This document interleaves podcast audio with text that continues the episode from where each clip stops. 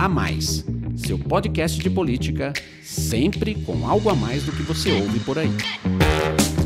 Olá, esse é mais um podcast A Mais, seu podcast de política com algo a mais. E eu, Rafael Lisboa, diretor da FSB Comunicação, estou aqui com o Alon Feierwecker e o Alexandre Borges, nossos especialistas em política, para mais um bate-papo.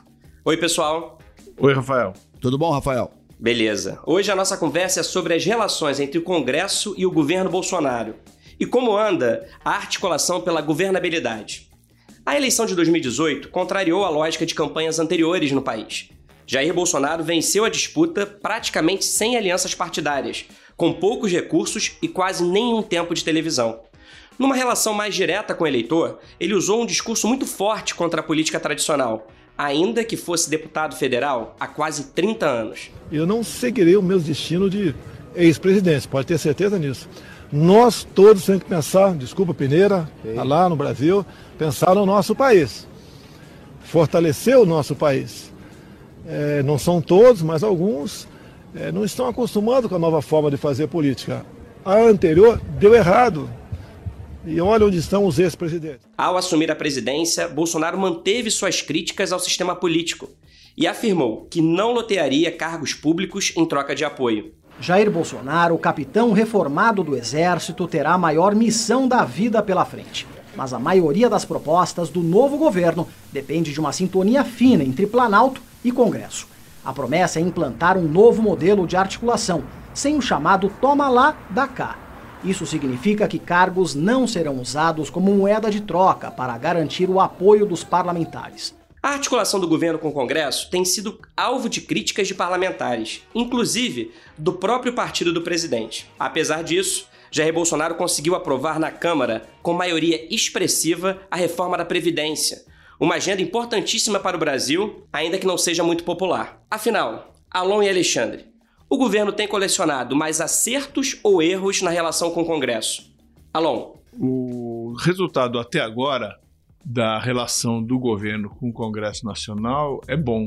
A reforma da Previdência foi finalizada ali na Câmara dos Deputados num tempo bastante razoável, até menos tempo do que nas vezes anteriores. No Senado, ela caminha bem. Está prevista por esses dias a votação, é, tanto na comissão quanto no plenário do Senado Federal. Então, o principal projeto do governo andou. Nas demais questões, você também dificilmente tem visto derrotas ali do governo, seja na Câmara, seja no Senado. E eu acredito então que a articulação política ela vai razoavelmente bem. É claro que tem turbulências, tem divergências, tem declarações de um lado e de outro, que muitas vezes adquirem essas turbulências mais importância no noticiário do que na vida real. Na vida real, a agenda do governo, especialmente a agenda econômica, que é a principal, está caminhando bastante bem. E está caminhando bem é, também porque você tem uma coordenação boa entre o presidente da República, o presidente da Câmara e o presidente do Senado. Dificilmente você vê um impasse ou uma divergência política muito profunda. Então, apesar da gente viver num momento, num ambiente em que você tem declarações às vezes ásperas, às vezes até rudes, de um lado e de outro, na hora do vamos ver, na hora de votar, as coisas estão acontecendo. Obrigado, Alon. E você, Alexandre, concorda com essa visão do Alon de que o governo tem colecionado mais acertos do que erros na relação com o Congresso? Eu concordo e concordo, inclusive, com a leitura que ele faz, que é muito boa, que é para a gente separar entre o que o governo faz e o que ele fala. Normalmente, é, é, se você olhar a política ao longo da história, não necessariamente os políticos fazem 100% exatamente o que eles falam que vão fazer o que fazem. Mas nesse governo, é isso é particularmente uma marca registrada. Né? Você tem um governo muito reativo em relação a críticas, a qualquer tipo de divergência. Normalmente, as declarações são muito fortes, uh, num tom mais belicoso, mas ali no dia a dia, fora da, dos holofotes, ali na negociação política, as coisas têm sido feitas como se espera de um governo liderado por um ex-deputado de sete mandatos, que ficou 28 anos na Câmara Federal. Então é alguém que conhece e sabe como o Congresso funciona, por, por ele ser e a trajetória de vida dele ser absolutamente indissociável do Congresso Nacional.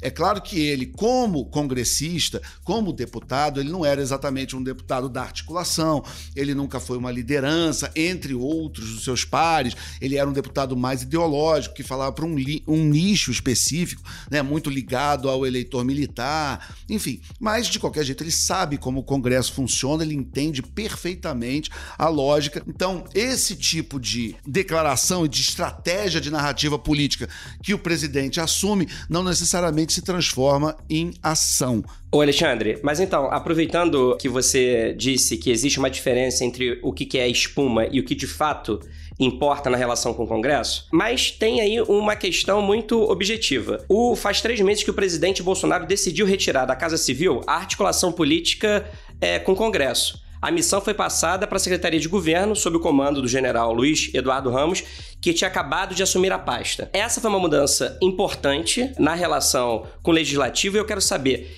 que efeitos dessa mudança já podem ser sentidos ou se continua tudo igual repetindo a ideia central de que é um candidato que foi visto pelo eleitor como anti-establishment, fora do sistema, alguém que uh, não era ligado à velha política. Esse é um tema, inclusive, que ele repete muito. No começo do, do governo, inclusive, uh, ele falava, ele chegou a fazer declarações sobre. Uh, uma vez ele estava no Chile, ele falou: Ah, o que, que é articulação? Nem sei o que, que é. Então, no começo, houve até algum tipo de estranhamento em relação ao ao Congresso, mas com o tempo, e ele é o grande articulador do governo, eu sei que ele troca às vezes as peças, às vezes ele dá uma proeminência à Casa Civil, às vezes vai dar uma proeminência à Secretaria de Governo, aqui ou ali, mas o, o, suas lideranças no próprio Congresso, mas o grande articulador do governo e quem tem a caneta, quem tem o poder e que tem a palavra final é o presidente, e é uma coisa que ele não abre mão disso. O Alon, qual que você acha que deve ser a estratégia do presidente, dos seus articuladores políticos é, daqui para frente com tantas pautas importantes para o governo no Congresso? Eu tenho aqui uma lista delas. Você mesmo disse na sua primeira resposta que tem aí é, e está tramitando bem a reforma da Previdência, que ainda precisa ser aprovada no Senado. Tem a indicação do novo Procurador-Geral da República, Augusto Aras, que precisa ser referendada. A aprovação do nome do Eduardo Bolsonaro como embaixador nos Estados Unidos a reforma tributária, cuja discussão em torno da volta da CPMF já derrubou o secretário da Receita, enfim, como agir em tantas frentes sem uma base parlamentar que parece muito organizada? Olha, eu vou separar um, um dos assuntos, que é a aprovação do Eduardo Bolsonaro, que aliás nem foi indicado ainda, é, mas deve ser indicado candidato a embaixador nos Estados Unidos. Essa é uma votação mais complicada porque é um voto secreto e é uma oportunidade de os senadores derrotarem o presidente da República, que sempre dá aquela vontade de derrotar no voto secreto, como se diz ali no Congresso. Né? Nos demais assuntos, eu vejo que o governo ele vai agir como agiu na reforma da Previdência e agiu de uma maneira bastante eficaz. Ele deixou a corda ser esticada, mas na reta final ele se comprometeu com a base ali dos deputados, e não só a base parlamentar organizada, que aliás ele não tem, né? mas com a base do, do, do, conjunto da Câmara dos Deputados, a fazer uma execução forte de emendas parlamentares. Então, esse compromisso de execução de emendas parlamentares, que é aquele recurso do orçamento que vai para as bases dos deputados e dos senadores, ele teve um efeito muito positivo na votação da reforma da Previdência ali na Câmara dos Deputados porque você teve ali mais de, 300, eh, de 370 votos a favor, quando o governo precisava só de 308. E o governo também tem um trunfo, que é o fato de a agenda dele ser uma agenda com a qual a maioria do Congresso, é, ideologicamente ou doutrinariamente ou politicamente, está a favor. especialmente a agenda econômica do ministro Paulo Guedes. Então, nessas condições, não é difícil o governo continuar trabalhando da maneira como trabalhou na reforma da Previdência e continuar colhendo resultado ali nas votações do Congresso. Bom, além da aprovação desses projetos importantes, o governo tem no seu horizonte também três CPIs que podem trazer desgaste. A CPI das fake news, para investigar a distribuição de notícias falsas nas eleições de 2018, a CPI da Lava Jato, que quer apurar a atuação do então juiz Sérgio Moro e dos procuradores da Lava Jato a partir do vazamento das mensagens do Telegram, e a CPI da Lava Toga, que tem como alvo juízes dos tribunais superiores.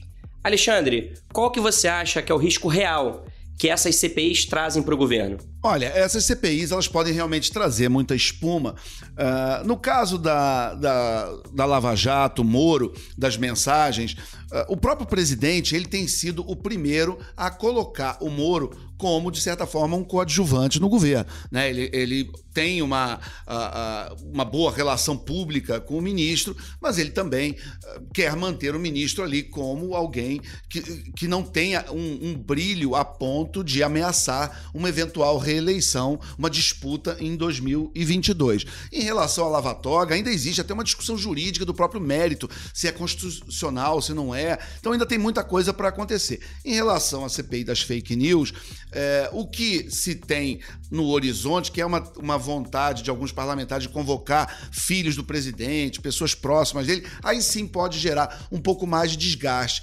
Mas ainda assim está longe de ser algo que abale a República, que leve a há uma consequência maior, não está no horizonte ainda nada que possa caracterizar como um problema político realmente sério para o presidente. E isso é bom lembrar porque quando você gera um ataque dos adversários e o ataque não cria um, um, um problema e uma ferida no capital político uh, do, do atacado, ele pode retornar dando um contragolpe ainda mais forte sair até mais fortalecido. Pois é, no caso específico da CPI da Lava Toga, a própria discussão em torno dela já tem provocado fortes divergências na base bolsonarista, né? E aí a minha pergunta, Alon, como é que esse debate, essa discussão em torno da Lava Toga tem potencial para efetivamente provocar um racha entre os apoiadores do Bolsonaro? Olha, Rafael, é, essa CPI chamada Lava Toga, ela só tem apoio de um partido político. É um partido forte, mas ele está relativamente isolado nessa operação. Esse partido é o que eu chamo de Partido da Lava Jato. O Partido da Lava Jato tem presença no Executivo, no Legislativo e no Judiciário. E ele se mobiliza para, digamos assim, conter os juízes dos tribunais superiores, os ministros dos tribunais superiores, porque, contidos os ministros dos tribunais superiores, a Lava Jato vai continuar como ficou ao longo desses anos todos, praticamente voando em céu de brigadeiro. Então essa CPI é uma CPI que tem esse objetivo. Qual é o problema? O problema é que ela não tem, por enquanto, maioria no Senado, é, nem quer dizer, ela tem um número, parece ter um número suficiente para ser instalada, mas não tem maioria política para ser viabilizada. Tanto que o presidente do Senado, que depende dos seus pares, depende ali dos senadores, tem dito que não vai instalar. Talvez não com essas palavras, mas o que ele tem, o que ele tem dito é que ele não vai instalar porque poderia causar uma crise institucional ou qualquer coisa assim. Né? A CPI que eu vejo com algum risco para o governo é a CPI das fake news, porque se de fato se descobrir que houve algum tipo de irregularidade na campanha presidencial do então candidato Bolsonaro é, em 2018, isso pode gerar dor de cabeça para o presidente e para o seu vice também, o general Mourão, no Tribunal Superior Eleitoral. É onde eu vejo que você tem um risco um pouco maior, mesmo assim ainda não é um risco alto. Vamos falar agora como a população avalia o Congresso Nacional. Na pesquisa é, feita pela FSB e publicada na revista Veja em agosto, o Congresso apareceu muito mal avaliado apenas 3% consideraram ótimo parlamento, contra 42% de ruim e péssimo. Apesar disso, o presidente da Câmara teve uma avaliação diferente. Rodrigo Maia foi citado como a segunda liderança que mais tem feito o Brasil avançar, ficando atrás apenas do presidente Bolsonaro. A minha pergunta final é como vocês dois avaliam o desempenho dos comandantes do Congresso, Rodrigo Maia na Câmara e Alcolumbre no Senado. Alon. A característica mais importante nesse momento da atuação dos poderes e dos presidentes dos poderes é que eles estão, no essencial, jogando juntos. Então, você lembra, Rafael, que lá atrás teve a ideia de fazer um pacto entre os poderes executivo, legislativo e judiciário, essa ideia acabou não se materializando, acabou não se formalizando, mas na verdade o que a gente vê é que dificilmente você tem uma divergência importante entre o presidente Jair Bolsonaro, o presidente Dias Toffoli, o presidente Rodrigo Maia e o presidente Davi Alcolumbre. Aliás, esse podcast é sobre governabilidade. Eu diria para você que essa articulação entre os poderes é o que está dando uma taxa de governabilidade grande ao presidente Jair Bolsonaro que apesar de todas as, as o, apesar de todos os ruídos, até causados por ele próprio, pelo estilo de governar, é, esses ruídos acabam não se expressando, não se materializando em problemas reais na vida diária, na relação entre os poderes. E eu vejo que tanto o Rodrigo Maia quanto o Davi Alcolumbre estão desempenhando esse papel razoavelmente bem. Estão tocando a pauta do governo e a pauta que tem apoio da maioria do Congresso de uma maneira eficaz. E o exemplo que eu já dei é a reforma da Previdência. Então, se continuar nessa toada, eu vejo que tanto o Rodrigo Maia quanto o Davi Alcolumbre vão capitalizar politicamente, o que é uma coisa importante para o Congresso, porque tradicionalmente o Congresso ele é muito mal avaliado e essa é, boa articulação do Congresso e dos presidentes das duas casas do Congresso com o Executivo é importante para que a coisa flua mais de uma maneira mais natural, que os resultados apareçam e que, portanto, o próprio Congresso consiga capitalizar. E você, Alexandre? Como é que você avalia aí a atuação de Rodrigo Maia e Davi Alcolumbre? Olha, não há dúvida que o Congresso Nacional precisa de uma narrativa. Né? Uh, ele é realmente muito mal avaliado pela sociedade, porque o Congresso é um espelho da própria sociedade e é onde a política real acontece. A olhos vistos, onde você vê a negociação, a diferença de opinião, onde os embates realmente acontecem. Então, uh, muitas vezes como dizia o prussiano Otto von Bismarck, né, leis e salsichas não devem ser, a gente não deve ver como são feitas, né? E muitas vezes as pessoas se chocam de ver como a coisa é feita ali na vida real. De qualquer jeito, a pauta mais importante do Congresso no ano que foi a reforma da Previdência, o, o governo obteve uma vitória absolutamente esmagadora. Foi uma goleada, 379 votos.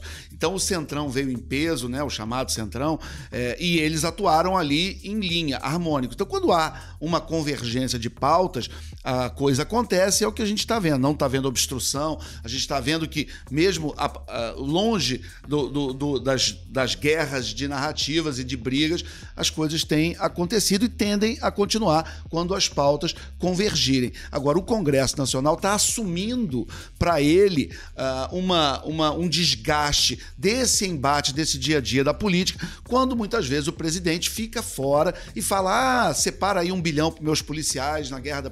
Na, na, na reforma da Previdência, enfim. Então ele está conseguindo, de certa forma, se descolar desse tipo de negociação. O Congresso precisa ficar atento a isso, uh, e por mais que ele faça uh, e esteja junto de pautas republicanas, ele também tem que cuidar da própria imagem das próprias narrativas.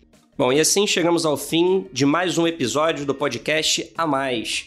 Obrigado, Alon, obrigado, Alexandre, e obrigado também a você que nos acompanhou nessa conversa sobre a articulação entre o governo e o Congresso. Uma relação que tem ruídos, mas que, na opinião dos nossos especialistas, não tem atrapalhado efetivamente a governabilidade. Semana que vem a gente volta. Até lá!